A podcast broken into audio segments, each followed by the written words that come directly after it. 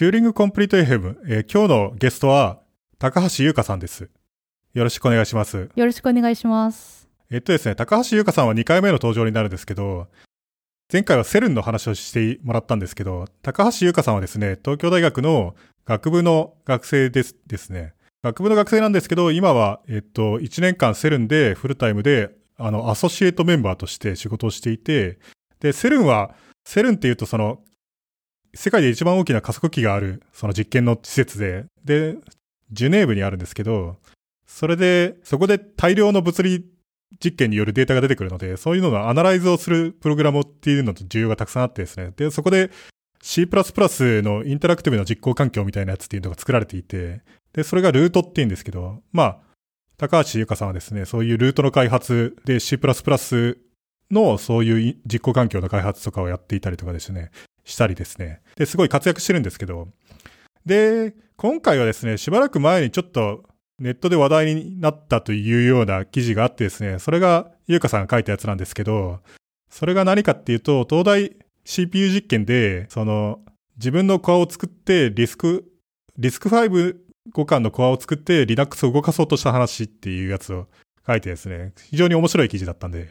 で、まあなんかまた東大 CPU 実験かっていう話なんですけど、これは完全に僕の趣味でですね、僕その話がすごい好きなんで、なので、ゆうかさんにはですね、今日はぜひ CPU の話、し自作 CPU の話をしてもらおうと思ってですね、はい。よろしくお願いします。よろしくお願いします。じゃあですね、どこら辺から行きますかね？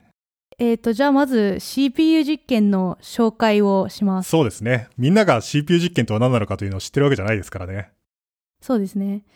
まあ、まず CPU 実験っていうのは、東大の情報科学科の3年生の秋学期に、えっ、と、班に分かれて、自分たちで CPU やコンパイラやシミュレーターを作って、で、最終的にはレートレーシングを早く動かすっていうのを目標にした、えっ、と、実験です。で、えっ、と、この実験の特徴的なところは、まあ、まず、あ、指導がほぼゼロというところで、まあ、私はコア係で、コアっていうのは、えっ、と、まあ実際システムベリログを書いて、FPGA 上で自分の CPU を動かすっていう係なんですけど、まあ、私の係なんかは、サンプルコードすら一行もなくて、で、なんか CPU を作ってと言われて、はい、みたいな感じで、えっ、と、CPU を作り出すっていうのが仕事でした。それはその、ヘネパタなりパタヘネなりを読んで頑張るってことなんですよね。うーん、そういう人もいるかもしれないですけど、私は読みませんでした。じゃあ CPU はどうやって作ったんですか？うーん、気合 でも、その、うん、ステートに分けるっていうことが分かってたら、分かってて、で、まず、その、うん命令をフェッチして、命令をデコードして、で、それを、えっ、と、 execute して、っていう、こう、流れが分かってたら、そんなに難しいコードを書いているわけじゃないので、うん、まあでも、ヘネパタとかは、そうですね、1年前とかに読んでたので、その知識もあったと思います。ああ、じゃあ全然違う、違うというか、何にも読まずに作るのって無理だと思うんですよね。絶どう考えても。まあ確かにそれはそうですね。まあ、あとは調べたり、友達に聞いたり、先輩に教えてもらったりあとパイプライン化もとかもしてるんですよね。してないです。あ、パイプライン化はしてないんですか？はい。で、MMU とかは当然だから作らないといけなかったわけだし、そうですね。まあ簡易的なものは。こう大変だと思いますけど、普通に。ちなみにクロックってどれぐらい出たんですか？330MHz。ああ、まあ普通に出ますね。まあパイプライン化されてないと、クロックに対してはそんなに速くはないんだろうけど。そうですね。まあ1命令しか同時に実行してないので。いやー、すごいっすね。まあというわけで、そういうことをやっているのが東大の名物実験として有名な東大 CPU 実験であると。そうですね。で、えっと、コア係の他にもコンパイラ係やシミュレーター係や視覚係っていう謎の係があって、で、えっと、コンパイラ係はミンキャメルっていう、えっと、先輩、IS の先輩が作ったオーキャメルのサブセット言語みたいな独自の、えっと、処理系がもともと GitHub にあって、それをフォークしてきて、で、各班のアーキテクチャに合わせたものをコンパイラが作るという感じです。あの、スミー先生が作ったやつですよね。ミンキャメルって。あの人、今は東北大学でとかでしたっけ？ちょっと終えてないです。そうなんですか？なんかそんな、うん、どっかで先生やってるはずですけど、まああの人普通に異常に優秀みたいな人のはずなんですけど、のはずというかそうなんですけど、そうですね。その、ミンキャメルっていうコンパイラ係は元のコードがあるので、いいんですけど、その元のコードを使わずにフラフルスクラッチで書いたっていう人も今年の代にいましたね。え、どういうことですか？その、レイトレーサーをスクラッチから書いても良い？えっと、レイトレーサーとコンパイラーは別の話で、レイトレーサーっていうのは、えっと、んなんていうか、コードが与えられているので、ミンキャメルで書かれたコードが。で、それを、えっと、自分のコンパイラでコンパイルして、バイナリを CPU で実行するっていう流れなんですけど、えっと、私の代の、あ私の班じゃないんですけど、コンパイラ係で、えっと、元のその、スミー先生が書いたミンキャメルの実装を、全く使わずに自分でフルスクラッチでコンパイラを書いたっていう人がいてすごいなーっていう風になってそれは結構すごいな。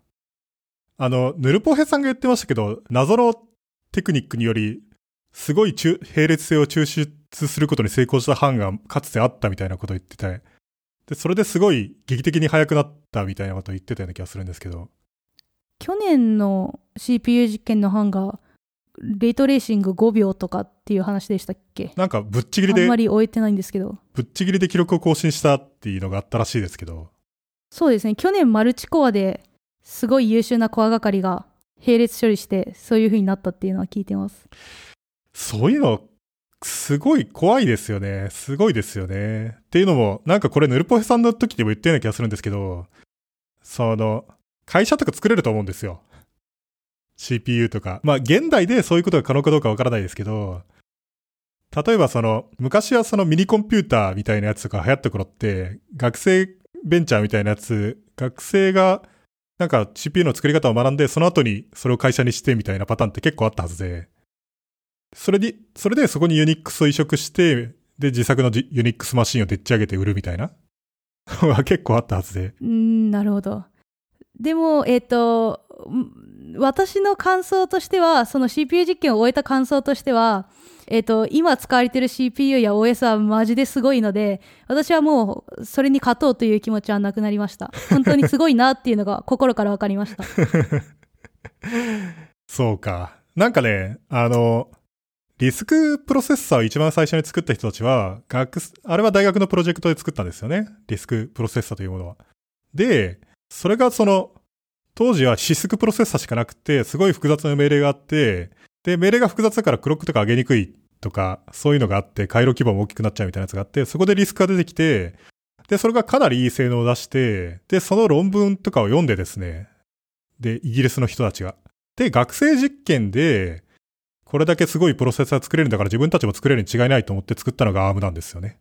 なるほど なので、ああれイギリスなんですか？ARM はイギリスです。へえ知らなかった今はね、ソフトバンクになっちゃいましたけど。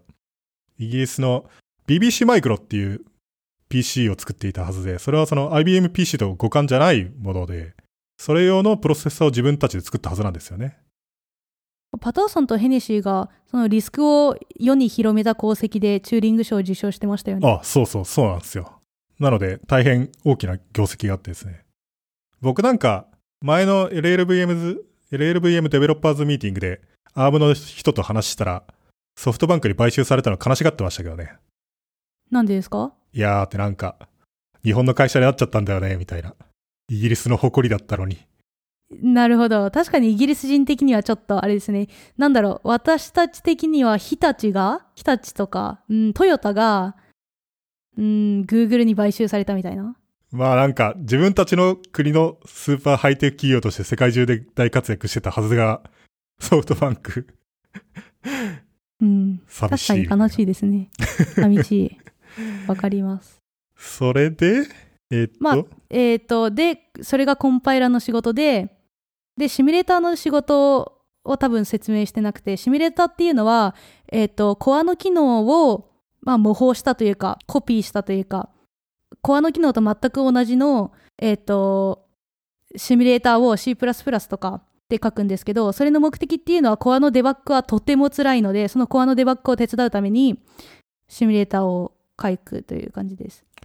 それはつまり、えっと、それはつまり、例えばコアがバグってるのかプログラムがバグバグってるのかどっちかわからないような時にシミュレーターの上で動かすことにより切り分けたりとかできるみたいな？えっと、しプログラムがバグってるっていうのはなくて、プログラムは、えっと、動くレイトレーサーが与えられてるので、絶対に動くはずで、なので、えっと、バグってるとしたらコンパイラかコアなんですけど、なので流れとしては、うんと、コンパイラとシミュレーター、シミュレーターが多分一番先に動いて、で、その次にコンパイラが動くので、コンパイラがシミュレーターの上で感動したっていう、シミュレーター感動っていう、って言われてる状態が、えっと、一番最初に来て、その後に、えっと、そのシミュレーター感動したシミュレーターを使って、コアが頑張ってデバッグして、コア感動するっていう流れになります。なるほどね。まあ、そっちの方が圧倒的に簡単になるのはよくわかるような気がします。コアのデバッグって本当に辛いんですよね。あの、2日とか普通に溶かします。タイポとかで2日溶かしるんですよ。まずその波形しか見れないし、タイプは基本的にはコンパイル時には捕まりますよね。基本的には。そうですね。えっ、と、もちろんそのコンパイル時に捕まるタイプは捕まるんですけど、まあそういうんじゃなくて、例えば、なんだろう、うんと、ISA の、例えば、オペランドとかを直書きするんですよ。000111は add i とか、00010100は丸みたいな。で、例えばそこでもしタイプすると、まあひどいことになりますよね。なるほどね。わかる気はする。で、なんか一番そのデバッグが大変なのが、えっ、と、ビバワドっていうのを使ってるんですけど、コアをコンパイルしようとすると30分余裕でかかるんですよね。シミュレーター、えっ、と、デバッグコアっていう、うん、機能をつけてると1時間とかかかるし、だからもうちょっと変更して、ちょっとだけ変更して、1時間待つ。それな、なんでそんなに時間かかるんですかねそれって。と、論理合成に時間がかかるからだと思いますね。もうちょっとコンパイル頑張ってくれよっていう気もするけど。ビバドに就職して、コンパイルの高速化しますかね。楽しいかも。僕結構そういうの好きなんですけど。いいと思います。やっぱり、プログラマーのプロダクティビティって、その、できたものの速さだけじゃなくて、やっぱりね、根本的には、自分の変更がすぐ見れるとかじゃないと、あとデバッグの簡単さとかがないと、基本的にプログラムのプロダクティビティって上がんないですもんね。まあそうですね。まあでも、その FPGA がベリログで書けるっていう時点で、例えば30年前のハードウェアプログラマーよりは圧倒的に簡単な環境なので、30年前ってベリログなかったのかな？どうなんですかね？わかんないです。少なくとも40年前とかには全然なかったはず？なんか4004とかは論理設計4004っていうのはインテルの最初のプロセッサーで、それとかはシマっていう人がビジコンっていう会社から来たシマっていう日本人が論理設計をしたのかな？で、インテルのまた別の人が物理設計とかして、で、物理設計とかって何かっていうと、トランジスタを物理的に並べるっていう図面を描くっていう世界なんですよね、その当時は。うんうんうん。だからめめっちゃ大変っていう。なるほど。あ、トランジスタを実際その基板上に手でせっせせっせって並べてたわけですか？まあ基盤上というかそのチップのパターン。あ、それはえデザインなんですね。手で。それはそういうものをやるソフトが当時はなおそらくなかったので手で書くっていう。でもですけど多分今でもハイエンド家電メーカーとかではスーパーハードウェアプログラマーみたいな人が、えっ、と、論理回路書いてると思います。チューニングはしてると思いますけど、当たり前だけど手でそのチップの上のトランジスタを並べられるスケールではないので、何十億とかになると。まあいくらか、そうなんですよ。だから、昔のインテルのチップとか見ると、あるいは別の会社のチップとか見ると、その設計した人の署名とかがエッチングされてたりするんですよね。その超マイクロスケールで。えー、っていうのも、その図面を最終的にはすごく縮小して、そしてその物理的なチップをエッチングするわけじゃないですか。物理的なチップの作成というものは。で、その時に、その、どっかに名前書いておけば、そのまんまそれが縮小されて、で、顕微鏡で見ると名前が書いてあるみたいな。いい話ですね。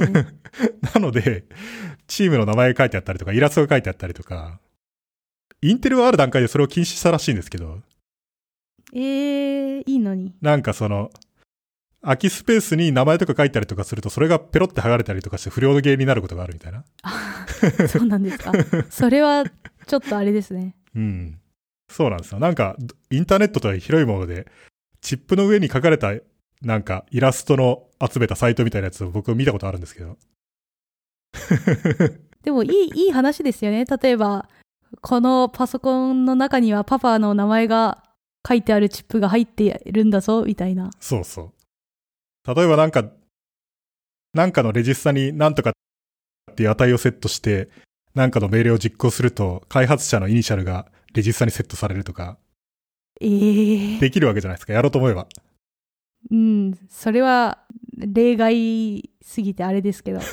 ゆか高橋みたいなのが RAX とか RDX とかに出てきてもいいわけじゃないですか。うん。でもそれと似たようなものはありますけどね。あの CPUID 命令を実行すると ASCII の文字列がレジスタにセットされるのって知ってます？知らないです。なんかね、CPUID っていう命令が X86 プロセッサーにはあって、で、それでその CPU の素性を問い合わせることができるんですよ。で、それは例えばどういう拡張命令をサポートしてるのかみたいなビットが分かったりとか、そういうものなんですけど、あー、あ、なんか、これあれですね。あの、去年のシステムプログラミング実験でいじった気がします。それ、これを知らないっていうと、リバさんに怒られてしまう。で、一つは、その CPUID を実行すると、そのプロセッサーを作った会社の名前が ASCII の文字列としてレジスタ上に出てくるっていう機能があるんですよね。で、インテルとか AMD とか名前が出てきて、ただ、全部その16文字とかで出てくるんですよ。そのぴったり合うように。なので、ジェニュインインテルとか、オーセンティック AMD とか、そういうぴったりの長さになる文字列っていうのを各社持っていて、本当だ、今、あの、ググったら、ライズ、ライズ、ライズとか、シス、シス、シスとか、ゲオードバイ NSC とか、本当だ、面白い。あのね、 GenuineIntel とかは凝った名前なんだけど、一部のプロセッサーメーカーは自分の会社の名前を単に繰り返すっていう だけの、 Cyrix、Cyrix、Cyrix みたいな。AMD is better びっくりマーク。だから、ここはなんつうか、うん、そういうものがあるんですよ。面白い。面白いですう。ん。それで話を戻すと、あ、戻しましょで、ゆうかさんがやったのが CPU を作るってことなんですよね。その班の中う。で。そうですね。コアを書くっていう、一番ハードウェアな仕事をしました。すごいですね。一番ハードコアな感じがしますね。そうですね。ちょっと迷ったんですけどね、コンパイラと。でもコアでよかったと思います。コンパイラー今後もやる機会がいっぱいありそうな気がする。確かに。っていうか、結局コンパイラ実験でみんなそのコンパイラは作ったんですよね。だから、コアでよかったと思います。コンパイラ実験で作ったコンパイラっていうのは何の、何の言語に対するコンパイラを作ったんですか？それはミンキャムルです。ああ、じゃあ、じゃあ全然いいですね。なんつうか、C みたいな言語に対するコンパイラを作ると、学べない機能っていうのがあって、例えばそのクロージャーみたいなものってないじゃないですか。C だと。だから、その、そういうのをどうやって作るのかっていうのは全然わかんないし、GC とかもないし、そうなんですよ。じゃあ、時間順的に行きますか？何をしたのか。ええそもそもトータルで何ヶ月なんですか？これは。9月から始めて2月20日 ?2 月20日の、えー、と進捗報告会までダラダラとやってる感じです。じゃあ半年弱。そうですね。まあ、とはいえ他の授業も他のテストもあるわけだから、こればっかりずっとやってるわけじゃないですよね。そうですね。まあ個人的にはあの、デベロッパーズミーティング行ったりして、ああ、確かに確かに。インタラプトが入ったり、あの、ゆうかさんのね、LLVM デベロッパーズミーティングでトークしてましたからね、ステージに上がって。あれ何分ぐらいしたんでしたっけ？5分間だったんですけど、早口で話しすぎて3分半ぐらいに なりました。じゃああれはライトニングトークのセッションか。そうです。いやー、普通に英語ペラペラ喋るし、すごいっすよね。観客も、観客もなんか、何十人とか何百人とかいるレベルだし。そうか。で、じゃあ順番に行きましょうか。じゃあ、9月？というか、まず、その、結論からいきますか。なんかね、最後どうなったかっていうのを知るっていうのは別にスポイラーにならないらしいんで、楽しさを、楽しさという意味では。なので、最後結局どうなってるかという。えっ、と、とりあえず、今、CPU 実験全体としての紹介が終わって、で、えっ、と、各パートの仕事の紹介が終わったので、じゃあ、結局僕らは何をしたのかっていう話になると思うんですけど、えっ、と、私たちの班では、うん、Linux を動かしたかったんですよね、最終的に。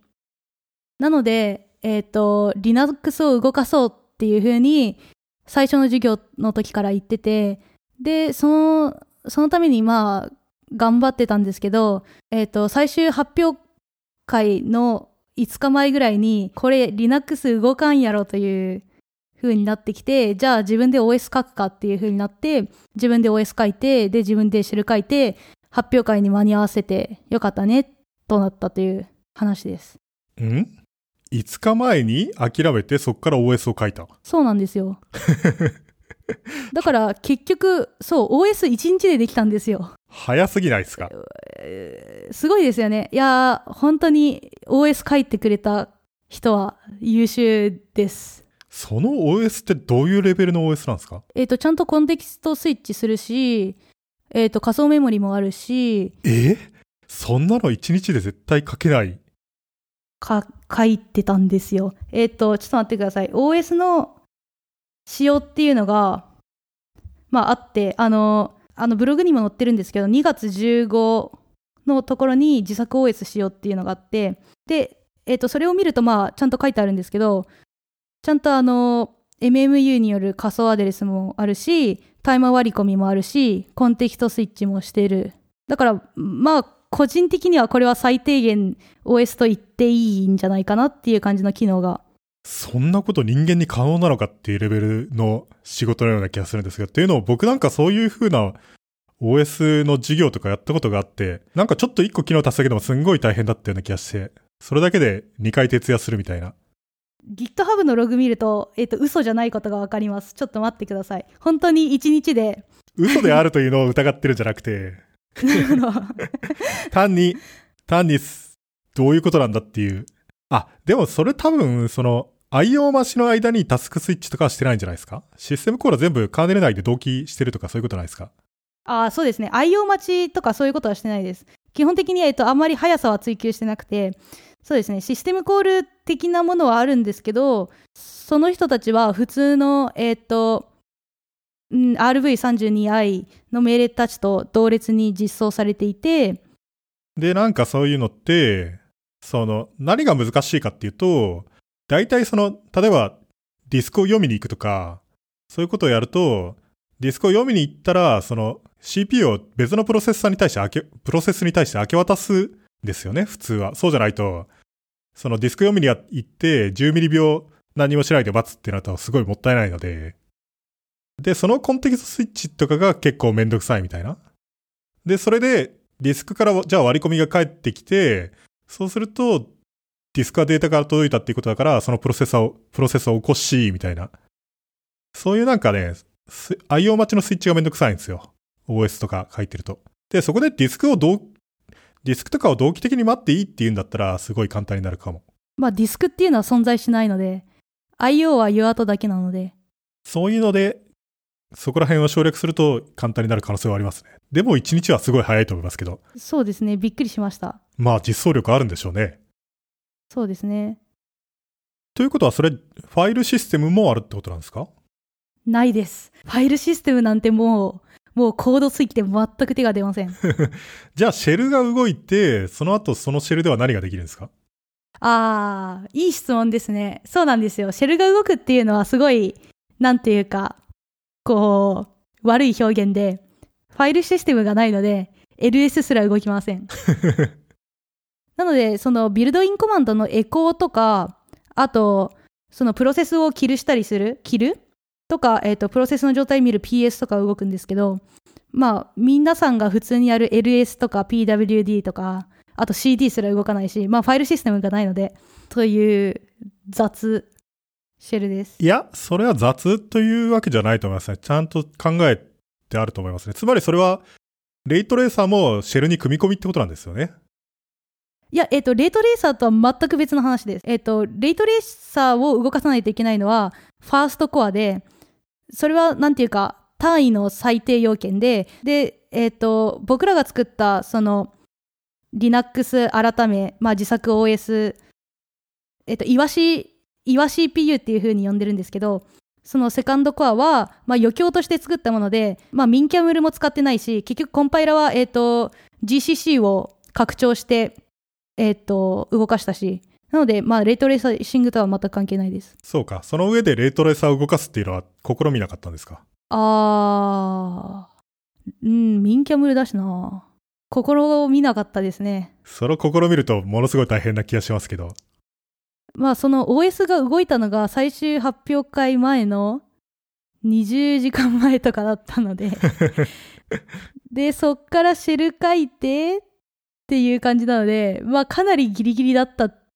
こう、4徹してたので、あの、最終発表会前は、そういう状況を想像してもらえれば。ファーストコアとセカンドコアはじゃあ全然もう別物で、そうですね。えっ、と、コア的には実装変えてないので、コア的には一緒なんですけど、ただ、コンパイラはミンキャムルじゃなくて、まあ、GCC 使ってるし、うん、拡張命令もたくさんあるし、まあ、OS とかシェルとかはまあ自分たちで書いたしっていう感じで。そのセカンドコアの自作 OS のシェル上に、ファーストコアのシミュレーションシミュレーターを動かせば、その上で、その、レイトレーサーが動いたかもしれない。かもしれないですね。それが一番簡単なやり方だったかもしれない。むっちゃ遅いだろうけど。そうですね。今 ちょっと考えてます。確かに、まあ、コンパイルしてバイナリにすればできなくはない。そう、コンパイルにしてバイナリにしたやつをシェルにくっつけて、で、シェルに、そうですね。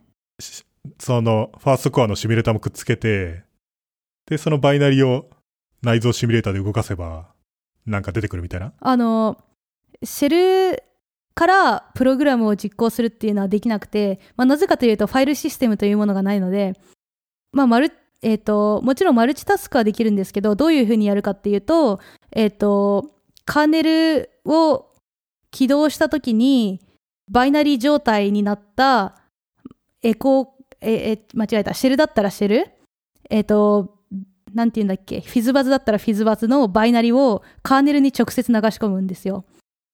だから、えっ、と、シェルから、例えば、フィズバズを起動するっていうことはできなくて、まあ、だから、できると思います。とりあえず、カーネルを起動して、シミュレーターのバイナリを流し込む。メモリ足りるかな？まあ、そんな感じです。うん。ということは、ユーザープロセスはカーネル権限で動いているってことなんですかね、それって。そうですね。なるほどね。まあ確かにそれは、リーズナブルな設計だと思いますね。そう、とりあえずコンテキストスイッチとタイマー割り込みと仮想アドレスっていうのが、うん。その、モードスイッチングをしないっていいんだったら、ス、タックを切り替えるだけでいいと思うんですよね。そのスタックを何本か用意しといて、SP を切り替えれば、スタックが切り替わっちゃうので、で、あと、まあ、その、レジスターを書き戻せば、タスクスイッチが完成すると思うんですね。それってその、ユーザーモードでのスレマルチスレッドの実装と同じですよね。いわゆるグリーンスレッドと言われているやつ。グリーンスレッドって何ですか？なんかそのね、カーネル、スレッドの実装っていうのはいろんな戦略があってですね。で、普通にみんなが使っているものは、今はカーネルスレッドと言われているやつで、それは何かというと、カーネルが知っているスレッド。で、ユーザー、1個のユーザープロセスに対して、カーネルレベルで実行コンテキストというものが複数あって、で、カーネル、そのカーネルがその複数のカーネルスレッドをその CPU にスケジューリングしたりとかですね、そのコンテキストスイッチとかするっていうので、で、まあこれが一つだけのやり方というわけじゃなくてですね、ユーザーレベルでそれをやる方法もあってですね、それが何かというと、カーネルには1個のスレッドしか見えてないんだけど、ユーザー側でスタック領域を複数持っといて、で、スタックポインターと、そのユーザーの使ってるレジスタを書き戻すことにより、スイッチできるじゃないですか、その2つ以上のススタックの中で。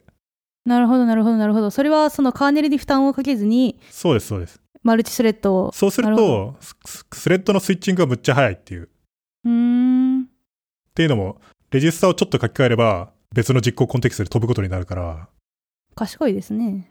そのカーネル空間への、そのカーネル空間への、その、状態遷移とかをせずにできるみたいな。ただ、欠点もいっぱいあってですね。それが主に使われてない理由なんだけど、なんでかっていうと、例えば、その、マルチコアが使えないとか、なんでかっていうと、カーネルから見ると単に1個のスレッドに見えるので、とか、あとはその、ブロッキングするシステムコールが使えないとか？それは、どっちもかなり重大な欠点ですね。うん。リードとかやりに行くと、そこで固まっちゃうから、別のコンテクストにスイッチしたくても困るみたいな。ので、グリーンスレッドと、そういう、そのユーザースレッドのことをグリーンスレッドって言ったりするんですけど。あなんか、そん、そんなに、まあ、賢いことは全くしてなくて、あ僕らの作った YourCPU の実装は、えっ、ー、と、もう本当に、まあ、簡易的な実装で、例えば、なんだろう、1000番地から5000番地を一つのプロセスに割り当てて、5000、5000番地から、えっ、ー、と、7000番地を2つ目のプロセスに割り当てるみたいな。なので、その、プロセス同士の memory protection とかもしてないし、だから例えば、そうですね。スタックオーバーフローみたいなことも簡単にできると思います。で、えー、っと、CPU、そうか、じゃあ、ファーストコア、どういうふうに話をすればいいのかな？んなんで Linux 動かせなかったのかとか？うんと、そもそも、じゃあ、その、どこら辺から始めるのかっていう話にしますか？あの、CPU を作るってなると、そもそもどっから手をつけていいのかっていうのって普通わからないと思うんですよ。なるほど。このポッドキャストは CPU をなんとなく作りたい人が作るきっかけになるっていうのを目指してるんですね。まあそこまでハードコアかどうかはともかくとしてですね。まあ想像がつく程度には実際にこういう風にやるんだなって。例えば、じゃあハードウェアって何なんですか？みたいな。これは売ってるものですよね。FPGA を、まあ割とお高めの FPGA を学科が買ってくださり、それを使わせていただいたという感じです。なので、そのハードウェア的に用意するものは FPGA。それいくらぐらいなんですか？わかんないです。何十万とかそういうぐらい？まあ、何十万とかすると思います。で、それは USB とかでつなぐ？そう、だから、えっ、ー、と、ハードウェア的に必要なものは、えっ、ー、と、FPGA と、そのサーバー、サーバーとして使うパソコンぐらいですかね。あと、まあディスプレイ我々は使いましたけど、そのシェルが動くことを。あ、その FPGA からビデオ出力っていうのも普通にあるっていうことですか？いや、えっ、ー、と、FPGA からビデオ出力するためにはデバドラとか書かないといけないので、それは厳しいので、えっ、ー、と、一旦そのサーバーを経由してやりました。なるほど。でもやろうと思えばできるとビデオ出力も一応ないわけじゃないみたいな。あ、一応あります。そのありました。ちゃんと HDMI のポートは。あと多分イーサレットとかもあるんですよね。どうだっけ？高いやつはなんかありそうなイメージがなんとなくありますけど。少なくとも拡張で付けられるとは思います。そうか。で、ソフトウェアとしては、ベリログ。えっ、と、ベリログは言語なので、その、クオルタスプライムか、えっ、ー、と、ビバドなどのまあ、これも多分、普通に買ったら何十万かする、えっ、ー、と、論理合成ができるソフトを入手しないといけなくて。まあでも、あの、無料版とかもあるので。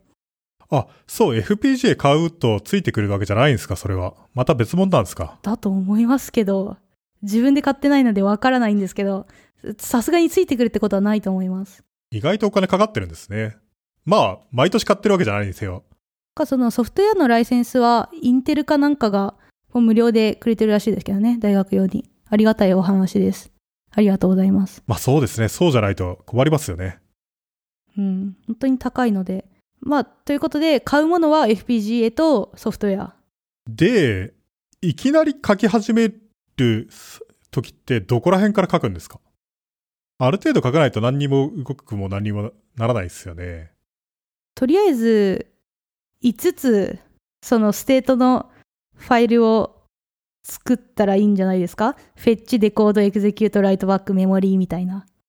で、フェッチ .v、デコード .v みたいなのを書いて、で、それぞれがやる動作を雰囲気的に書き始めるといいんじゃないかなって思いますけど。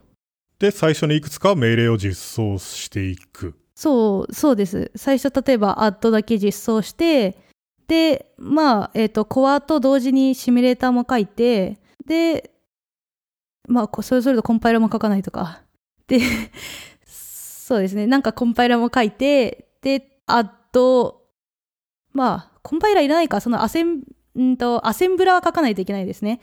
アッドだけの、えっ、と、アセンブリをバイナリに変換してくれるアセンブラを書いて、そのバイナリをシミュレーターに食わせた結果と、えっ、と、コアに食わせた結果を見て、あ、レジスタが一致してるなって思うとか、そういうのが一番最初じゃないかなって思います。レジスタの値を見れるんですか？それって。一応、えっ、と、少なくともビバドにはそういう機能がついてました。あ、じゃあその、実機で動かすんじゃなくて、あ、えっ、と、シミュレー、えっ、と、そうですね。シミュレーションをするんだったら、もちろん、もう何でもできて。で、デバ、えっと、実機でデバッグする場合も、デバッグコアっていう論理合成が30分遅くなる機能を使えば、えっと、トリガーをかければ波形が見れます、実際の。その波形っていうのはどこの部分の波形なんですか？どこの部分、えっと、特にその入出力じゃないといけないダメとダメみたいのはなくて、割とその、なんていうんですか、ローカル変数的な？じゃあ今のレジスタとかが見れたりとかもする。そう、レジスタも見れるし、ワイヤーも見れるし、えーっと、ロジックも見れると思います。なるほど。じゃあ普通に add だけを実装しても、それが検証できないわけじゃないってことなんですね。あ、全然できると思います。で、その後は普通にどんどん命令を足していけばいいと自分が満足するところまでは。そう、それすごいいいと思います。あ、 add が動いた、 sub が動いた、みたいな。 add と sub って同じ命令でしょ？うーんと、少なくともリスク5では別だったと思います。リスク5ってサブってあるんでしたっけ？っていうのも、ありますね。2の歩数表現だから、足すで共有ししてる命令セットとかもあるような気もするけど。でも、まあ自分のブログを見る限り、アッドとサブは別に実装してたっぽいです。なるほどね。そういう風にしてどんどん、そうか、普通にレジスタ間で演算するようなやつって単に本当にたくさん実装していけばいいだけってことになるんですね。そこまで来れば。あ、そうなんですよ。レジスタだけのものだったら結構簡単なんですよね。あの、メモリとか UART とかが出てくるとちょっと嫌な感じになってくるんですけど、レジスタだけだったら、まあコアで完結してるので。ただメモリに読みに行くのも、それってキャッシュとかも特になくて単に思いっきりメモリを読みに行って、その間ウェイトしてるってことですよね。と、それは実装によるんですけど、私の班はそうですね。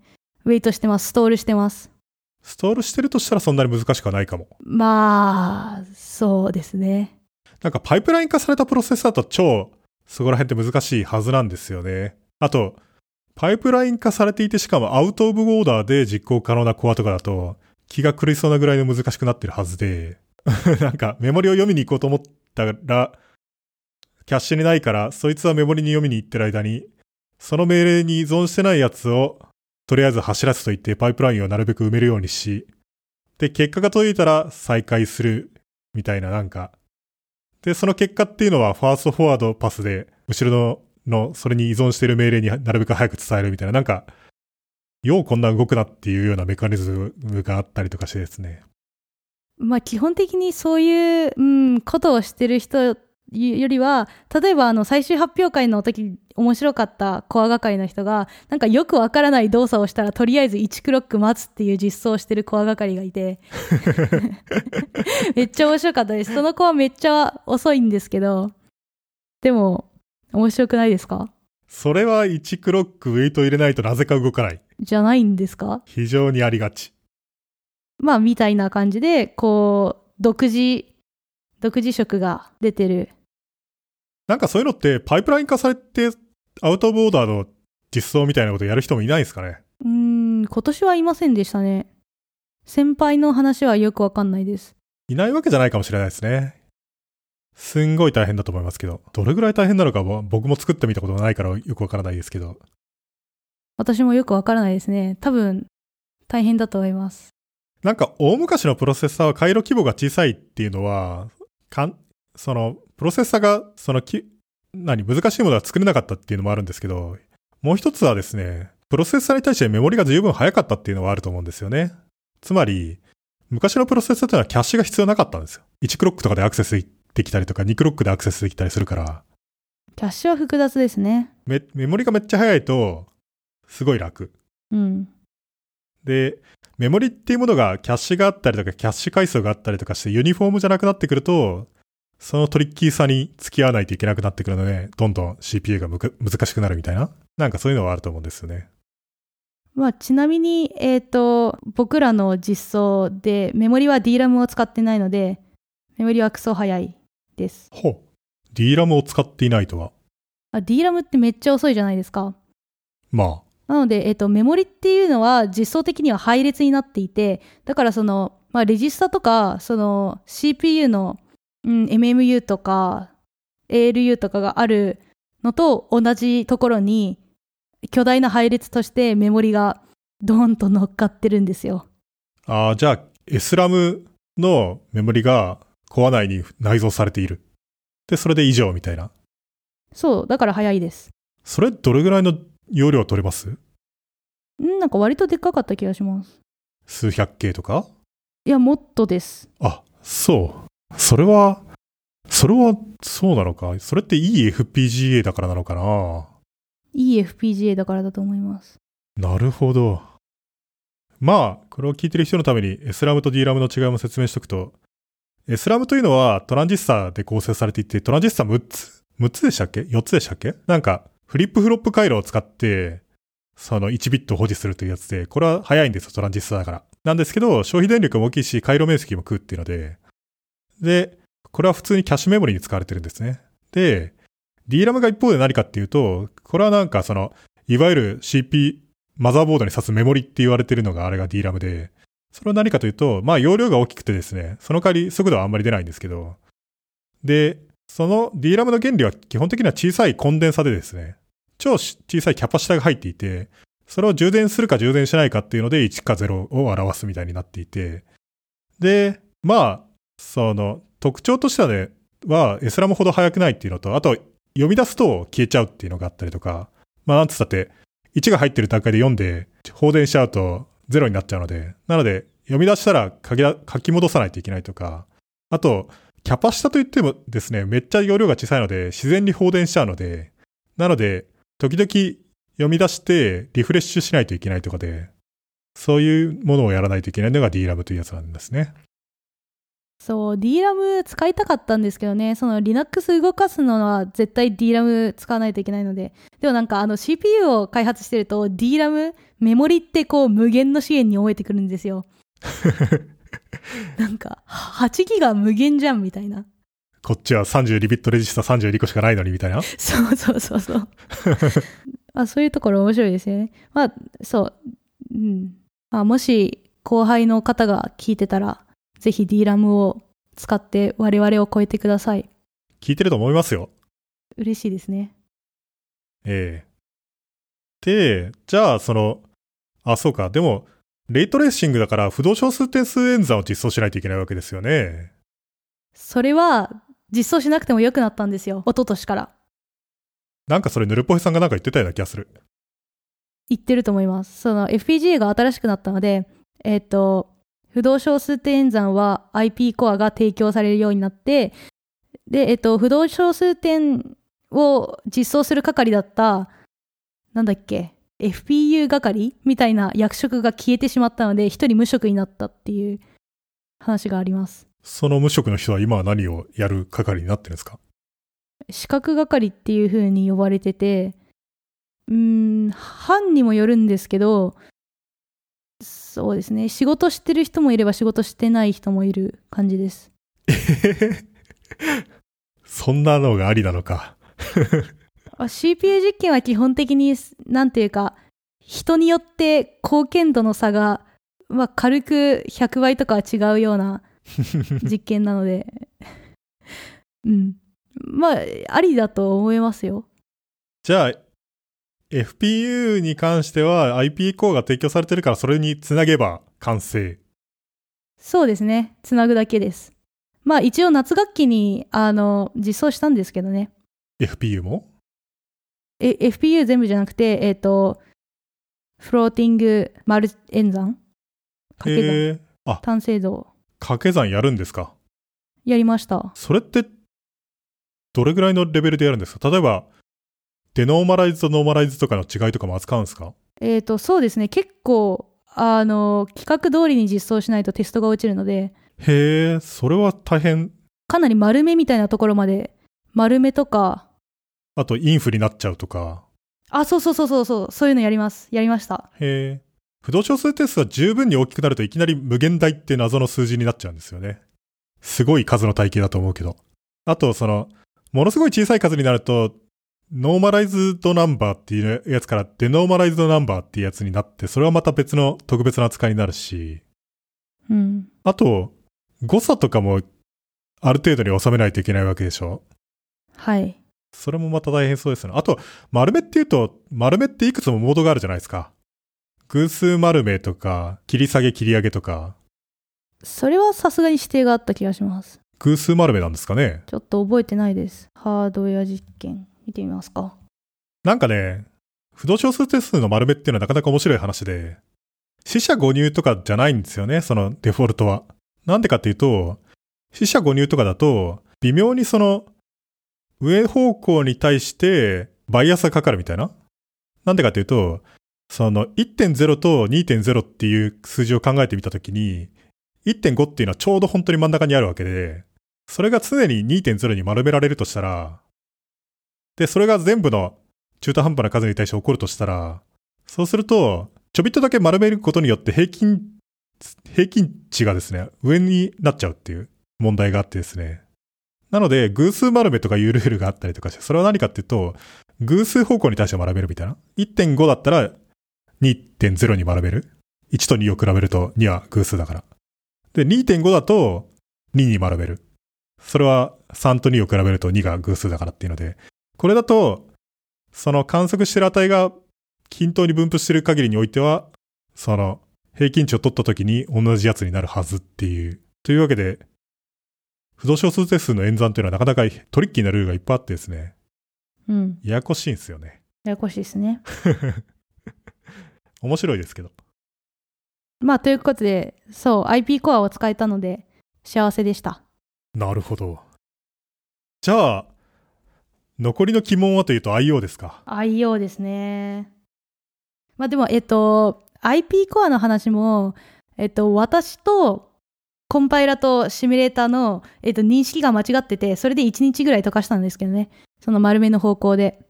というと？なんだっけ、き切り捨てか、えっと、丸めかみたいな話で、なんかその認識が間違ってて、で、え、なんかその話したじゃんみたいな感じで。でもそのコンパイラとシミュレーターは、あの、共通した認識を持ってたので、シミュレーターでは動いてるんですけど、コアでは動かないみたいなバグがありました。辛いですね。そう。そういうの、うん、そうですね。うん面白かったです。あ、IO、ユアートですか？UART なんですか ?IO ってそもそもどういう構成になっていったのかっていうと、うんと、まあ、なぜ IO がある、必要かという話をすると、FPGA、うんと、その課題要件として、レイトレーシングを動かすっていうのがあるんですけど、まずそのレイトレーシングのバイナリをサーバーから FPGA に送らないといけなくて、で、その、FPGA で実行した結果をサーバーに送り返してもらって、それをそのリファレンスと照合して、リフが0だったら OK という仕組みになっているので、まあ、えっ、と、まあ、課題の要件上 IO を実装しないといけないんですけど、で、えっと、我々が使ったのが UART という、うん、CR 通信の方式。で、これは、そう夏学期にもう UART 実装したので、まあえっと、情報科学科には馴染みのある通信方式なんですけど、えっと、それを、そうですね、コアで実装しました。これは難しいんですか？うーん、む、難しいのかな？わかんないです。難しくはないんじゃないですか？どれぐらい時間かかりました？えっと、書くのは、書くのは本当に5分とかでできるんですよ。ただ、そのデバッグは例えば10日とかかかるんですよね。なんかコアってそうなんですよ。なんかこう話を聞くと、へえ、簡単じゃんとか思うんですけど、書いて動かそうってなると、絶対になんかバグがあって、で、デバッグに無限に時間かかって、だから、コードを書いてる時間は多分、もう本当に1日とかで、もうあとは全部何ヶ月もずっとデバッグっていう感じになると思います。コアの人は。僕、なんかそういうのをデバッグって、自分もやることがあるんですけど、でも、まあそこまで低レベルなことはやらないですけど、その、同じようなことをやることはあって、で、なんていうか、エスパーが必要になることって結構あるじゃないですか。そうですね。で、これ全く再現性ないなと思って、何のアドバイスにもならないし、なんか、頑張ればそのうち見つかるみたいな謎の説明しかできなくって、うーんって。ああ、諦めないの大事ですよね。そうなんですよね。これ絶対無理。どうやっても調べる方法もないし、とか思って、見る、やる気が出ないから3日ぐらい放置してて、やるかってなったらなぜか3時間ぐらいで解決みたいな。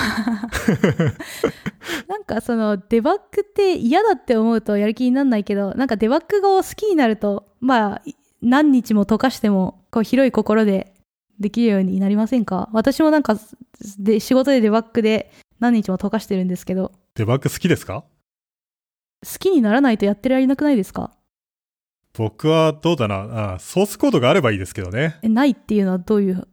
例えば、Windows でリンクしたバイナリがなぜかアンチウイルスににウイルスとして検出されるんだけど。うわ、それは辛そう。何がおかしいのかよくわからないみたいな。そもそもウイルスじゃないし、はい。自分の作ってるやつがちょびっとだけ普通じゃないから、そういうのを見て、なんか、これはおかしいと思ってるんだろうけど、それは勘違いなんだけど、どこを勘違いされてるのかっていうのは全くわからんみたいなとかあったりとかしたときに、それはその Windows のアンチウイルスのソフトのコードが見れないからっていうことですか？そもそも何をやってるのかってアンチウイルスなんてよくわかんないしね。もうこれはこの会社にコンタクトして、そのホワイトリストに入れてもらった方がいいんじゃないのかみたいなそれってだってリンカのバグじゃなくて、アンチウイルスソフトのバグですよね。そうなんですよ。でもなんか、そういうのって稀にあったりします？よ。なぜかトリガーするみたいな。確率的に落ちるソフテストとか？いやいや、ああ、うん、まあそういうのもあるけど、アンチウイルスの問題はあります。その自力で、手で。それはちょっと面白いですね。手で実行ファイルを作ってると。うん、なるほど。面白い。そうなんですよ。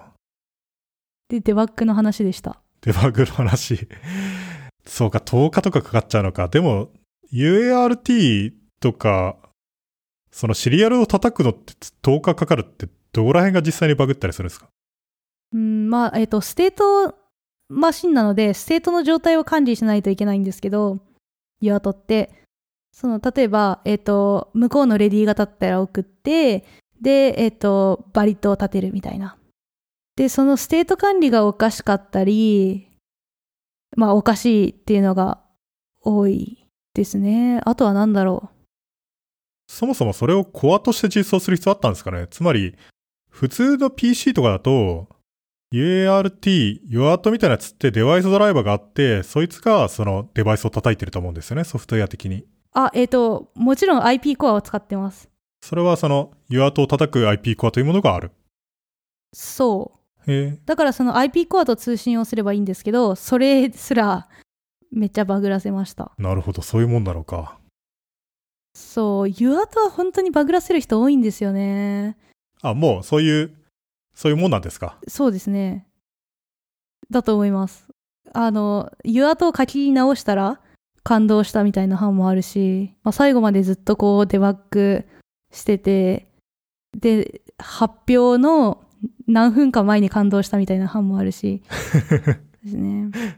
まあ、まあ、バグらせるとしたらユアとぐらいしかないっていう言い方もできますけどね。そうか。いや、で、リスク5プロセッサーを作ってたわけですけど、まあリスク5というのも一応説明しておくと、まあ最近バークレーとか作ってるですね、オープンな命令セットでですね、だから Linux とかがあったりとか、というかどちらかというと Unix の POSIX API みたいな方がどちらかというと近いんですけど、命令セットだけは決まっていて、実装はみんなが自由にできてっていうもので、で、例えば命令セットが決まってる CPU っていうのは、まあ全部そうなんですけど、インテルのマニュアルとかを読んだりとか、ARM の使用書を読んで、勝手にインテルとか ARM の互換プロセッサー作ると必ず訴えられると思うんですよね。ARM なんかは絶対100%訴えてくるに決まってるんで、まあそれこそがコアビジネスの一つなんで。で、みんなで使える命令セットあるといいよねっていう。そのオリジナルのプロセッサー一個一個作ってると、命令セットが全部違うので、コンパイラとかも全部一緒し直しになるけど、まあリスクというのも、なんかもう作られてから30年とか経ってですね、随分落ち着いてきているから、だから単に綺麗なリスクプロセッサーの命令セットを決めて、で、みんなでそれで作れるようにしましょうっていうのがリスク5プロセッサー ISA と言われてるやつで。まあ、というわけで、オンラインで普通に読めるというものがあり、で、それを実装したという話なんですが、この、これがどうだったかっていうと、そもそもリスク5で良かったのかっていうとどうなんですか？あ、それは良かったと思います。完全にハッピーです。なんか、リスク5じゃなかったら Linux で起こせたんじゃないかっていう気も僕はしたんですけど。なんでですか？いや、絶対無理だと思います。なんていうか、リスク5のところは全くボトルネックじゃなかったです。ただ単に Linux、あ、じゃあその話しますかなんで Linux を、えっ、と、動かすのを諦めたかっていうの。そうですね。えっ、と、なぜ諦めたかというと、えっ、と、コアの方の問題ではなくて、もう主に Linux の問題で、Linux ってこう、起動して、プロンプトが出るまでに、すごいいろいろな処理やってるんですよ。例えばその、周辺のハードウェア機器の確認っていうのを、その一番最初にやってたり、そのブートローダーから、えっと、Linux が呼ばれて、で、ハードウェア機器の確認をして、っていうところで、うーん、そういうのってないので、ないというと？ないというと、まずそのバスがないし、うん、まあそもそもデバイスも何もないし、そう。で、なんか、えっ、と、コントロールレジスターとかもちゃんとは実装してないので、あの、Linux ちゃんが、このレジスター、このコントロールレジスターあるやろっていう風に読みに行くとないし、で、その MMU の実装とかも、そのちゃんと、あの、自作 OS 用にはやったんですけど、ちゃんとそのリスク5用にはやってないので、まあ全然、全然何も動かないしで、えっ、と、Linux を大幅に書き換える必要が出てきたんですね。その、まず、まず起動をさせるまでに。で、そこで普通に挫折しました。で、えっ、と、発表会の時にその話をしたら、えっと、加藤先生っていう、うん、OS の研究をしているらっしゃる先生が来て、で、その先生が PhD の時に、えっ、と、僕らも自作 CPU で Linux を動かそうとしたよっていう話をしてくれて、で、その先生は最終的には成功したらしいんですけど、結局、バイナリーエディターで Linux のバイナリーを開いて、で、最初の方の、あの、ハードウェア検出してるところを全部消すみたいなことをやっていたらしくて、ええソースレベルじゃなくて？そう。それはすごいけど、必要性がよくわからないが、ふむ。うーん、なんか、そう、いろいろ、まあ理由があったんですね。例えば、えーっと、カーネルって、コンパイルすると何になるかっていうと、エルフになる、なりますよね。なりますね。で、エルフっていうのは、なんていうか圧縮フォーマットじゃないですか。まあ、その、パディングが入ってないという意味では、メモリ上にこう展開された姿ではないじゃないですか、少なくとも。うん、自分で労働、自分自身を労働してこないとダメですね。だから、えっ、と、エルフを展開するっていう処理をブートローダーに書かないといけないですよね。Linux とかは、自分自身をまずメモリ上にロードしてから、自分自身のエルフローダーで自分自身をもう一回ロードし直してるはずですね。でもその最初に自分自身をメモリ上にロードするっていうのは、ブートローダーが展開しないとダメじゃないですか。多分それはハードウェアによるはず。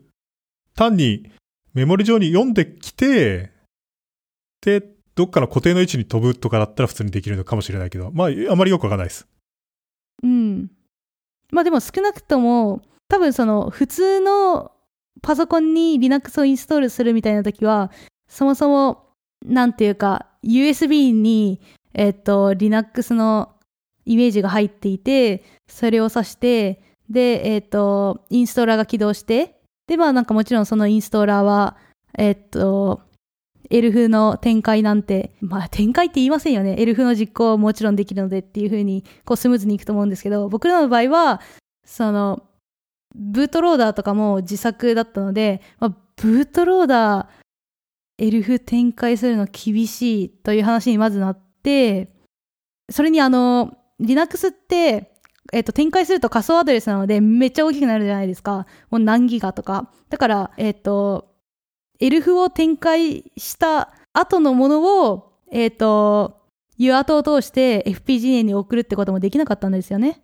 まあ、あとそのハードウェアの検出部分で死んでいるのをどうにかしないといけないし、あとリスク5の仕様通りに、まあ、仮想メモリとか、コントロールレジスタとかを実装するのは厳しい。かなりその、細かいものがいろいろあって。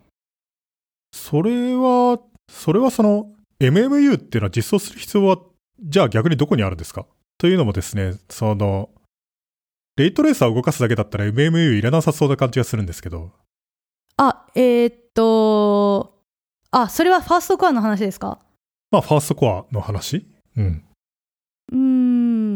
えっ、と、MMU っていうのがどの程度のものを指してるのかわかんないですけど、少なくとも、えっ、と、イン命令っていうか、入力命令で、レイトレーシングのバイナリを呼んできて、それをメモリに配置するっていうぐらいのものが必要ですよね。あと、その先頭アドレスから実行するとか。ああ、じゃあ単に、ユーザープロセスに対して、アドレス0番地からフレッシュなメモリ空間が見えるようにしたいっていうレベルで必要としていると。まあ、そうですね。ファーストコアは、まあ、ファーストコアなので、そのファーストコアの話なんですけど、今の話は、えっと、まあ、ファーストコアはもう感動していて、で、次に何やろうか、Linux を動かそうっていう風になった時に、えっと、厳しくなったっていうことなので、そう。だから、まあ、仮想、うん、そうなんですよ。その、レイトレーサー動かすだけだったらね、その、使ってないアドレスに対して、その、コンパイルしといて、で、そこに、おもむろにそこのアドレスにロードして動かせば、その、アドレス変換はいらないはずですからね。アドレス変換はしないですね、ファーストコアは。あ、そうですか。そう、なるほどね。まあまあ、だって、必要ないじゃないですか。コンテキスト、コンテキストスイッチないし、シングルタスクだし、まあ、ゼロ番地から実行すればいいし、なんか、私の、えっ、と、ファーストコアの実装では、なんだっけ、ハーバードアーキテクチャだった気がします。ああ、そのテキストとデータが別っていうことですか。そなるほどね。まあなんかわかるような気がします。それは。う。うん、そっちの方が実装楽なんですよね。うん。あとなんかメモリ空間が小さいマシンの時には、メモリ空間が2倍になっていいみたいなね。16ビットのマイクロコントローラーとかだと、よく実行プログラムのメモリ空間とデータのメモリ空間が別になっていて、なんでかっていうと一緒にすると、その2の16乗しかないメモリアドレスがさらに小さくなっちゃうから、みたいな。なるほど、なるほど。そうですね。まあ、そう。で、ああ、で、そのメモリの話をちょっとすると、あそのファーストコアはハーバードアーキテクチャだったんですけど、えっと、自作 OS をしようってなった時に、あさすがにそのハーバードだと何もできないっていう話になって、で、ただ単にデュアルポートにしたんですよ。デュアルポートとは？えっと、まあ、メモリの IP コアがあるんですけど、それに、えっと、データメモリ用の線と、あとあの、データじゃなくて、レジスタとか読む用のコード実行するコードのための線っていうのを2つ貼ったんですよ。っていう、それだけで。で、なんか最初のバンチの方は、えっと、カーネルが使う。で、まあ、5000番地から、あとはユーザープロセスが使うみたいなことを勝手に決めてやったので、まあ、とても雑な実装ですね。まあ、でも、ハーバードアーキテクチャは普通に楽です。カーネルを先頭に置くっていうのは珍しい構成な気がしますね。普通はカーネルっていうのは上位番地に置くようなイメージがなんとなくあって。まあだからどうってこともないですけど。うーん、先頭っていうのは、どっち側ですか？ゼロ方向ですか？ハイアドレスに、大きいアドレスにカーネルを普通置くような気がしますね。うーん。ユーザープロセスは下の方の小さいアドレスで動かしてみたいな。まあ、えっと、ゼロ方向に置いてた気がしますね。まあどっちがどっちでも別に構わないですけど。まあ一応 MMU というのも軽く説明しておくと、まあ現代のプロセッサーには MMU というメモリマネジメントユニットというものがついてですね。それが何かっていうと、まあ大昔のというか、あるいは小さいプロセッサーにはついてないんですけど、そういうやつは、その、乗ってるメモリに対して直接アクセスをしていて、で、その番地がそのまま見えてるだけなんですけど、MMU がついてるとですね、仮想アドレスっていう概念になっていて、MMU が仮想アドレスから物理アドレスに一回変換して、で、それはメモリにアクセスするっていうことになっていて、MMU というのは基本的にはその仮想アドレスと本物のアドレスのテーブルみたいな構成になっていてですね。で、それを使うと、まあいろいろいいことがあってですね、例えば、別々のユーザープロセスが動いていて、で、それぞれ別々のユーザープロセスが、そのオーバーラップしてるメモメモリ領域で動いてるように見えるんだけど、実際には MMU がコンテキストスイッチするときに、そのテーブルもスワップしてるから、その1個のプロセスは全部のメモリを占有してるように見えたりとかですね。あるいはその MMU の機能として、例えば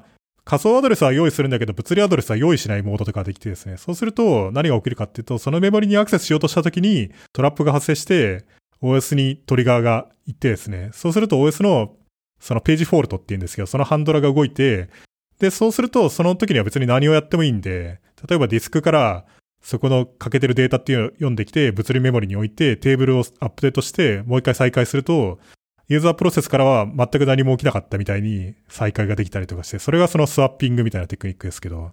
というわけで、MMU というものを使うと、まあいろんなことができてですね。で、現代のプロセッサーとか、現代の、現代的な OS を動かそうと思ったら普通は MMU がどうしても必要になるんですよねっていう。うん、そうですね。えー、で、そう。なので、えっ、と、もろもろの事情で、まあ、Linux は無理ということが判明したという話でしたよね。で、なんか、こっからスピード感があるんですよね。なるほど。あと5日で OS を実装しようっていう話になるので、まあ、そこら辺はすごいいいですよね。それはその5日間でコアの方もいじったんですか？あ、もちろんそうですね。あの、しレジスタも増やしたし、あと命令も増やしたし、レジスタを増やすとは？えっ、と、まずそのページレジスタは必要ですよね。あと、MMU をコントロールするレジスタとか、あと、タイマー割り込みのためのハンドルとか、あと、えっ、と、コンテキストスイッチするので、えっ、と、プログラムカウンターを覚えておくためのレジスタとか、あと、割り込みをするためのカウンターをするレジスタとか、あと、まあもちろん命令とかもいろいろ、だってじゃないとその、カーネルが CPU から情報を取ってこれないので。割り込みをするためのカウンターっていうのは何なんですか？あ、それいい質問ですね。すごいいい質問です。ありがとうございます。えーっと、あ割り込みって普通タイマー割り込みしますよね。ええ。とか、でも、なんか、我々の実装はとても雑なので、えーっと、クロックを数えて、で、クロックが1000ぐらいになったら割り込みをするっていう実装になってるんですよ。ああ、じゃあタイマーというのが実際にはなくて、そうなんです。クロックだけをカウントしていて、まあ、それも、まあタイマーですけどね。そうですね。まあ、リアルタイムじゃないので、その、あんまり人間のことを考えてませんよね。当然ディセーブルできるんですよね、それは。ディセーブルってどういうことですか？そのタイマー割り込みを禁止することってできるんですか？それはもちろんコアを書き換えればできますけど。こう書き換えないとできないのか。ということは、常にタイマー割り込みというのはかかっちゃうんですか？あー、なるほど。どうでしたっけ？特にタイマー割り込みハンダラーを実行してる間にタイマー割り込み再突入はしたくないはずなんですよね。それは多分大丈夫。タイム割り込みって言ってもそんなにだって黒くかかんないですもん。まあそうですけど、その普通の CPU だと割り込みハンドラーが動いてる場合は、別の割り込みハンドラーはあんまりインタラプトできないようになってるはずなんですよね。あ、でもそれはそうしてます。ユーザープロセスの先頭値からカウンターレジスタをインクリメントするみたいな風になってるので。ああ、じゃあ、なるほど。カーネルのコードを動かしてる間はかタイマーが進まない。あ、そうです、そうです。なるほどね。じゃあ自動的にタイマー割り込みとかをハンドルしてる間は実行されないんだ。そうですね。なるほどね。いろいろコードですね。何か特筆するべきことあります？技術的な内容でですか？まあ、あるいは技術的じゃなくて人間的なプロジェクト的なものでも構わないですけど。あーあ、ちょっと言いたいなって思ってたことが、まあその、CPU 実験の技術的な話とはあまり関係ないんですけど、このあの、まあ、岩 CPU を作った、まあ、メインの3人がみんな、その公立中高出身だ、なんですよ。ほう。で、えっ、と、まあ私も公立小中高出身なので、なんていうか公立の、は高校とかに行ってて、なんかこう、私立の人って頭いいんだろうな、みたいな風な、こう、ちょっと微妙な気持ちを抱いている方がもしいらっしゃったら、まあ、CPU を作れるぐらいには多分なるので自信を持ってもらいたいなっていう風に、こうちょっと言及しようかなって思ってました。しかも大学に入ってからプログラミング始めたんですよね。あ私はそうですね。あ私とあとシミュレーターの人はそうですね。大学入ってからプログラミング始めました。まあ、一人その OS を1日で書いた人は、小4とかからプログラミングを始めたぜですけど。ただ、効率っていうのは僕はあんまりピンとこなかったりするんですけど、それって東京の話ってことですよね。東京においては、私立の方が受験が強くて、東大に来る人が多くって、効率っていうのはそうじゃないっていうようなイメージがあるってそういうことですかね？そうなんですかね。というのも、地方に行ったりすると逆に公立の方がすごい頭が良くって、私立というのはそうじゃない人が行くっていうイメージがあったりとかするような気もするんですよね、僕の考えでは。まあでもその大学受験でこう視野を全国に広め広げてみるとまあ東大受験でどこが一番受かるかっていうとまあ灘改正ここは多いみたいな感じじゃないですかっていうのはまあ現実ですよね。あそこらの人たちはね、頑張ってますからね。え私はあそこら辺の人たちはすごいなんていうか全然あんまり勉強してなくても受かってるなって思うんですけど。そうなのかな。うん、ちょっと私立の人たちの怖いところは、好きなことをやって、で、なんか、割と例えばなんちゃらオリンピックとかでも、入、金賞取ったりしてるのに、それでもこう、大学受験は、まあそこまでなんかガリガリ勉強しなくてもさらって受かっちゃうっていうイメージですけど、まあその話は置いといて、まあなので、うん、公立の人たちも頑張ってください。大学で、大学入ってプログラミング始めた人たちも頑張ってください。ええまあ、そうですね。あと別に東大だけじゃないですからね。これは別に、それ自体特筆するべき話だと思いますが、例えば先週のね、ルクス君だって神戸大学ですからね。ヒカリウムは早稲田だし、まあヒカリウムは早稲田の授業があんまり面白くないとか言ってたから、これは宣伝になってるかどうか微妙だけど、まあ、コンピューターっていうのはね、そういうところがありますよね。まあ、言っちゃえば別に大学来なくても勉強できますしね。まあ、うん。ただ大学のいいところは、僕はこういうのは学校のいいところだなと思ったのは、一通りやるじゃないですか。そうですね。教科書とかね。あれは悪くはないですよね。自分の好きなところだけをつまみ食いしてるっていうのも悪くはないですけど、なんか、まんべんなくやるってなると、そっちの方がいいこともあるみたいな。うん。まあ、それは学部時代のことをバックグラウンドっていうふうに呼ぶ、なんていうか、ゆえんですよね。まあそうかもしれないですね。うん。あ、そんな感じです。突筆したいこと。終わり。なるほど。じゃあ、こんなもんなのかな？なんかもっといっぱいありそうな気がするんだけどな。そうですね。いろいろ細かい話をすると、細かい話ができるな。なんだろう。あー。ですね。GCC を移植した話全くしてないですね。GCC のリターゲティングってのは結構大変なイメージが僕にはあるんですけど、あの謎のテーブルを書かないといけないんですよね。なんかハードウェアディフィニッションテーブルみたいなやつを。どうでしたっけ？ちょっと記憶を。記憶がないなコンパイラー、ちょっと待ってください。でもなんかね、僕も今回の話を聞いてちょっと自分でもできそうかなっていう気がしてきました。っあ、マジですか？ていうのも、僕はてっきりパイプライニングされたプロセッサーみたいなやつを想像してたから、マジですっげえなみたいに思ってたんですけど。なるほど。そうじゃないんですよね。まあなんていうか、うーん、イメージ的には CPU 一度も書いたことがない学部生が、まあ1ヶ月半ぐらいで書ける程度のものなので、まあその程度のものなんですよね。まああと、あまりにも当たり前すぎて触れてないですけど、別にハンダ付けとかしないですからね。あ、しないですね。CPU 自作っていうと、ね、基盤を作るとか、ハードウェア工作がとかい思う人もいるかもしれないけど、基本的にはもうプログラムを書いてるような感じでカチカカチカチャ書くだけですよね。そうですね。思い出しました。そう。結局 GCC 書き換えなかったんですよね。リスク5だから？えっ、と、リスク5向け Linux っていう、まあなんかバークレーの人たちが、まあ若干サポートしつつしている、えっ、と、まあ GCC のフォークみたいのがあるんですけど、えっ、と、それを使って、で、えっ、と、アウトプットする、なんて言うんですか？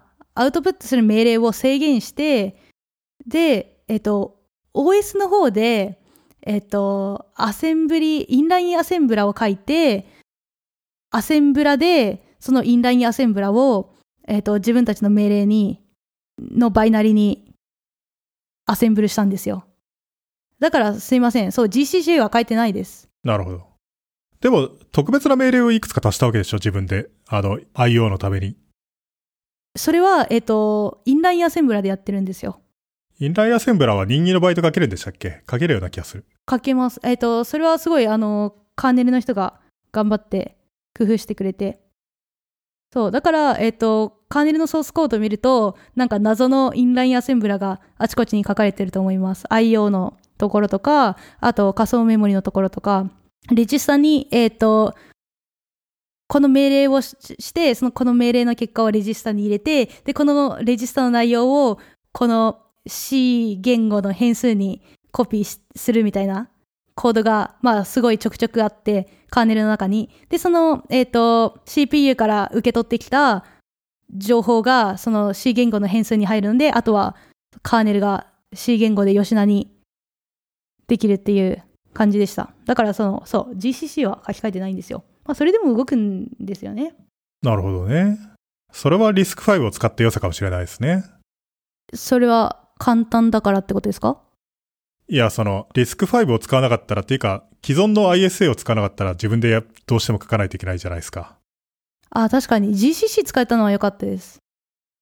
じゃあ、どうしよう。じゃあ、どうしようかな。セルンの話をちょっとします？しましょうか？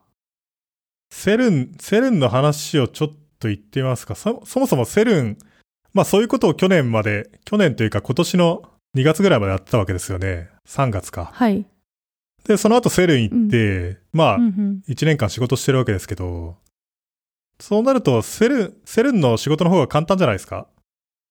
あ、え、簡単というか暇です。徹夜とか絶対ないしだろうし、そう。ちゃんと夜寝て朝起きれるし、ご飯食べれるし、もう最高ですね。で、その、セルンで C++ 実行環境のルートっていうのを作ってるのってどれぐらいの仕事してるんですか？毎日6時から8時間ぐらい。8時間ぐらい。まあ普通ですよね。そうですね。結構悪い、悪い学生、悪い職員なので、まあ9時半から10時にだらだら出勤して、でまあ夜8時ぐらいに帰るっていう感じです。8時？それはなんか結構遅い気がしますけど。でも明るいんですよね。ヨーロッパの夏。僕なんか、僕なんか10時半とかに行って6時くらいに帰ってる気がするけどな、仕事なんか。まあでもその分土日とかにやってるからいいんじゃないですか？いや、土日もしてないですよ。あ、そうなんですか、まあそのやる気の波があるから、頑張るときは頑張るですけど、全く頑張らない日は、今日一日ウェブサーフィンしかしてないなみたいな日日もある。あ、それはありますよね。あれって今日なんかしたっけみたいな。うん。ずっとこうテスト待ってて、で、他のことやってて、あれみたいな。で、ご飯行って、同僚と食べて、他の人も実はスマホでゲームしてんじゃないのかみたいなのとか。なんか、結構そういう感じですよね。常に画面にゲームの動画が出てる人とかいるんですよね。あれは、最近分かったんですけど、さすがにゲームしてるわけじゃないっぽくて、ゲーム動画をずっと流しっぱなしにしてるっぽいんですけど、あまりにも堂々となんかゲームを流してるから、すごいなと思って。うん。そうですね。普通になんか、奥さんとか旦那さんとかと結構ビデオ電話してたり、うん。うん。ずっとチャットしてたりとか。そうそうそう。チャットは全然しますし、まあ私なんかもずっと YouTube 聞いてるし。あれ、僕がす会社でスマホのゲームしてた話しましたっけ？なんかね、してないです。なんかその、牧場系のゲームを結構一時期やってたんですね、僕。それはね、確か、ヘイデイっていうやつをやっていたんですよね、僕はその時に。で、それはよくある牧場系ゲームで、その、なんか農地とかを作って、果樹園を作って、収穫して、な、なんか、養豚場とか作って、で、豚に餌をやってとか。で、それを出荷してお金に変えて、そうすると果樹園に綺麗な、なんかベンチとか並べられて、家がデコれるからみたいなので、結構やってたんですよ。で、結構時間かかるんですよね、その、リンゴとか収穫したりするのって。タップタップタップタップって。で、その日も僕は、その会社のミニキッチンっていうそのおやつコーナーみたいなところですね。その、リンゴを収穫したり豚に餌をやったりとかしてたら、そしたらロブバイクがやってきて、で、ロブパイクは Go を作った Go 言語の作者の人でですね。ロブパイクだと思って。まあ、ロブパイクは同じフロアの向こう側の方に座ってるから珍しくはないんですけど。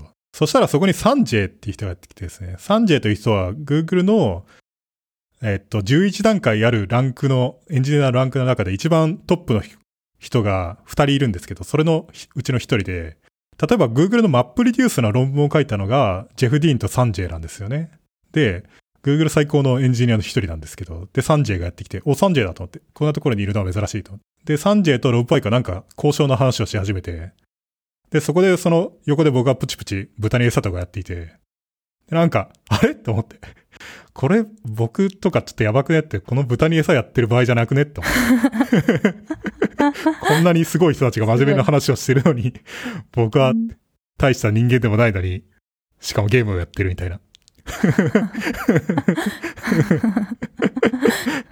ちょっと反省して、ソロゲーム、うん、ヘイデイやめましたね。面白いですね。それまでは早く荷物出荷する船が港に来ないかなとか言って 待ってたのにああ、面白い。そうなんですよ。僕はあんまりだからゲームしないんですよ。そうなんですか？ええ Kindle で漫画読んだりしますけど、あの、ルクスくんとかヒカリウムみたいにですね、すごいスプラトゥーンやってるとかそういうこともないし。ゲームハマると怖いですよね。ゆうかさんってゲームします？うん、昔はめっちゃ知ってたんですけど、なんか波があって。どういうゲームをするんですか？昔は RPG にハマってました。ドラクエとか。はあ。ファイナルファンタジーとか。はあ。王道ですね。そう。で、なんかそういうのにハマって、2日とかでクリアして、で、飽きるみたいなのを繰り返すんですよね、私の場合。リアルタイムアタック派ってことなんですか、それは？いや、そうじゃなくて、一回こうやり始めると他のことができなくなるのでっていうだけです。でもドラクエだって48時間っていうと最短に近いんじゃないのかな？うん、じゃあもうちょっとかかったかもです。誇張があった。何日かです。あの、リアルタイムアタックの動画って僕、なんか前にも話したんですけど、結構見るのが好きで、その最短クリア動画みたいなやつ ?YouTube でいっぱいあるんですよね。ドラクエ1を48分でクリアする動画みたいな。そうそう、それはね。それ見ました？それは多分ね、乱数調整を使ってるやつですね。あ、そうですね。なんか確か、えっと、手で操作するんですけど、で、なんかメタルスライムに合いまくって、メタルスライムを一撃で倒しまくって、で、あの、メタルスライムを連れて、ボスのところに行くような、えっ、と、うん。ああいうのって、なんかありえないぐらい幸運で、というかまあありえない幸運さで、これ実機でプレイしてこんなのにどうやったらなるんだっていう話なんですけど。あれ手でやってるらしいですよ。だからもう本当に、もう本当に一瞬のブレも、なんか、あ、ただ、ドラクエの場合はですね、その入力受付状態になる、なってない状態っていうのは結構あるじゃないですか。例えば、スクロールしてる間っていうのはボタンを押しても反応しないみたいな。で、スクロールが終わった瞬間にボタンを受け付けるので、その間にボタンさえ押してれば、1フレームのズレもなく入力ができるんですよね。で、これ僕はなんかノートに書いたんですけど、ノート .m というサイトに僕はエッセイを書いたんですけど、あれは種明かしをするとどうなってるかっていうと、ファミコンとかにおいては、その乱数というのは、その、ファミコンとかってゲーム機の中にタイマーとか入ってないんですよね。その、現在時刻っていうのは知らないんですよね。なので、起動してからの時間とかで乱数を作るしかなくって、疑似乱数を。なので、全く1フレームのズレもなく同じようにプレイしていくと、全く同じように乱数が生成されるので、そうなると全く同じゲームプレイが再開できることになるんですよ。再生できる。そうすると、そのすんごいラッキーなことが起こったら、そこまでの記録っていうのを残しておけば、同じようにプレイしていけば、そこまでは絶対に同じようになるんです。とすると探索空間がすごい小さくなって、まず第1回目にまずいきなりはぐれメタルにあって会心の一撃倒すっていうのを試行錯誤で探し、そうすると、そこまでは再開できるようになるから、その後にまた、その、またはぐれメタルにあって会心の一撃を探すっていうのをやって、だんだんそのゲームを進めていくことができて。うん。まあでもそれものすごい試行錯誤ですよね。ランドムウォークみたいなものじゃ。もしかしたらその試行錯誤自体はタスでやるのかもしれない。タスというのはですね、その、ゲーム業界における用語でタス、うん、なんかコンピューター使って、そのやるモードで、リアルタイムアタックとか、実機を使わないっていう意味なんですね。つまり、例えばシミュレーターとかを使って、エミュレーターを使ってやると、例えばセーブポイントじゃなくてもセーブできるじゃないですか。シミュレーターだと。うんうんうんなので、多数を使って探索だけをしといて、で、全く同じプレイっていうのを人力で再生する、実機で再生するっていうのはありかもしれない。うん。うん。というわけで、あのリアルタイムアタックはすごいんですけど、あと先週のルクスくんの回で紹介してたマリオのリアルタイムアタック動画もぜひ見てほしいんですけど、その解説が僕はすごい感激するぐらいの解説だったので、よくこんなビデオを作ったなっていう。見ます。ええあの、リアルタイムアタックは東大のゲーム部とかがやっていたっていう話は聞きましたよ、東大生から。ゲーム部って何ですかね？ロノンリニアかな？なんかわかんないですけど、なんか東大の、その、学祭でなんかありますよね。3日だありますね3。日間だかなんか ?2 日間でしたっけ？ああ、5, 月5月祭ですか？それで、その間にドラクエシリーズを全部リアルタイムでクリアするみたいな。すごい。やってそで、人々が交代で、ネズの番で、ぶっ通しでやり続けるっていう、う。楽しそう。いいですね。いかにもっていう感じですけど。うん、楽しそ多分できたんじゃないのかな。できるっていう目算があってやってるだろうし。う。確かに。でも誰も見てない夜もずっとやり続けるっていうのはなかなかすごい話だなと思って。確かに。なんか、あの、我々のサークルも、そういう感じの、あの、ライブやってたんですよね。お、どういうことをしたんですか？あえっと、私は、その、全く参加してないんですけど、なんか、ライブ CTF とライブ AI コーディングとライブコードゴルフっていうのを、えっと、2日間にわたって YouTube ライブで中継してました。それはすごいな。リアルタイム、ライブ CTF っていうのはみんなで解いてるのを見る。そうですね。2人から4人ぐらいが解いてるのを見て、実況者が実況するって。マニアックなコンテンツだな。まあ人のこと言えないけど、僕もこういう、この番組自体があれだから。しかしマニアックだな。あ、てか、リンクを貼ってくださいよ。多分、あの、TCFM 見てる人は好きなんじゃないかな。貼っときます。まあやってることが面白いのと、それを見るかっていうと、まあ、コンテンツというものは技術的なものとはまた別だから、画面が例えば文字がわからないとか何やってるかわかんないってなると、見てもあれですけど、うーん、なるほど。解説が面白かったらいいかもしれないですね。まあ、面白いと思いますよ。結構面白いです。貼っときます。はい。じゃあ、こんなもんすかね？そうですね。じゃあですね、えー、チューリングコンプリート FM では皆さんのお便りをお待ちしています。ハッシュタグは TCFM です。あとまあ、ブログ書いたり、周りの人に勧めてくださると、えー嬉しいです。それからですね、このコンテンツは無料なんですけど、課金をすることもできてですね、で、えっ、と、patreon.com というサイトから、えっ、と、これにお金を払うことができます。patreon.com スラッシュ TCFM というところに行くと、まあ、このサイトの説明があってですね、そこからサインアップできます。で、1エピソードあたり1ドル、2ドル、3ドルみたいな感じで選べるので、まあ、その、このプログラムをサポートしたいという気持ちがある人はですね、えーぜひそこから行ってみてください。まあ、URL はショーノートに載せておきます。では、チューリングコンプリート FM、えーゲストは高橋優香さんでした。ありがとうございました。ありがとうございました。